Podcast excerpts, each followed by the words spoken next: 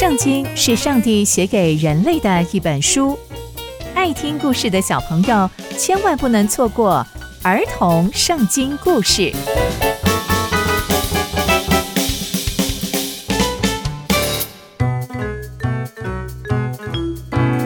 各位亲爱的大朋友、小朋友们，大家好，我是佩珊姐姐。小朋友们，今天佩珊姐姐要跟大家分享的故事是以利的儿子与撒母耳。这位以利就是在示罗服侍的祭司，他有两个儿子，也待在示罗服侍。撒母耳也在示罗服侍上帝。那接下来他们又会发生什么样的事情呢？就让我们继续听下去吧。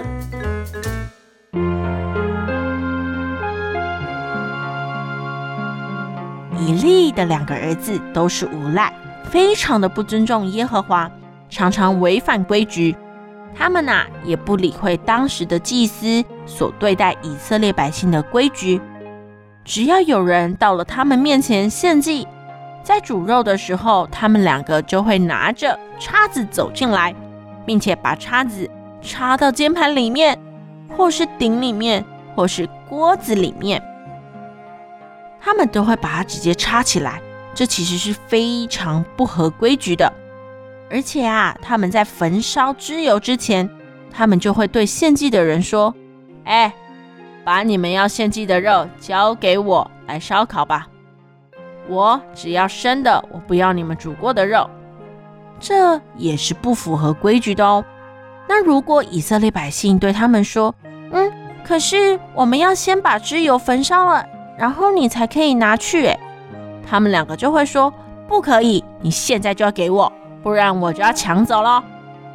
就这样，这两个年轻人非常的嚣张，而且任意妄为，所以他们在上帝的面前所犯的罪是很大的，因为他们藐视以色列百姓献给神的祭物。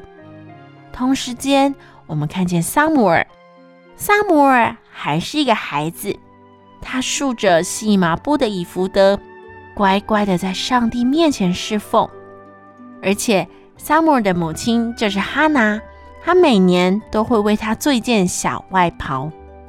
每年她和她的丈夫一起来到神面前献祭的时候，就会来看撒母耳，并且把这件外袍带来给他。以利也给以利加拿和他的妻子祝福，说：“愿耶和华从这妇人身上给你后裔。”代替你献给耶和华的孩子，他们就回去自己的家里了。神就眷顾哈拿，让她继续怀孕，前前后后生了三个儿子和两个女儿，替代了撒母耳在他们家中，也陪伴他们的夫妻。而他们的孩子撒母耳就在神的面前逐渐长大，也服侍神。以利已经逐渐年迈。他听见自己的儿子是这样对待以色列人的一切一切犯罪的事情，又听见他们在会幕门口跟那些妇女有不正当的关系，以利就对他的儿子说：“你们为什么做这些事情呢？我亲自从那些百姓的口中听见了你们的恶行。儿子啊，你们不要再这样了，你们这样不但对自己不好。”也让以色列百姓违背律法，而且如果有人得罪神，这样是对的吗？这样真的真的很不好，你们不要再这样了。但他的两个儿子却完全不听他父亲所说的话，因为啊，上帝想要把他们给杀死。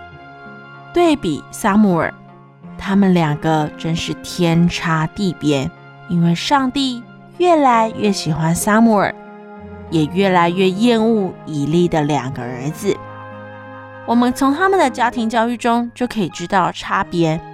哈拿每年都为撒母耳做一件小外袍，就可以知道哈拿一定是一针一线为着撒母耳在示罗的服侍祷告着。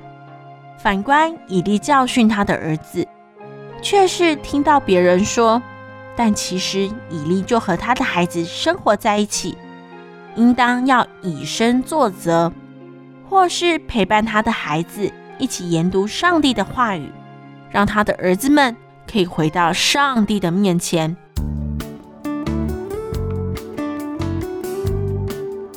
从今天的故事，我们可以知道以利的儿子和撒母耳的故事，也了解到他们家庭教育的差别。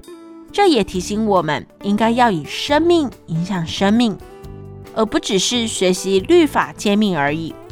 就像我们认识上帝，也不只是认识十诫而已，更多的是认识上帝是如何爱我们的，上帝是如何怜悯我们，上帝是如何保护我们，这才是最要紧的事情哦。刚刚佩珊姐姐分享的故事都在圣经里面哦。期待我们继续聆听上帝的故事，我们下次见喽，拜拜。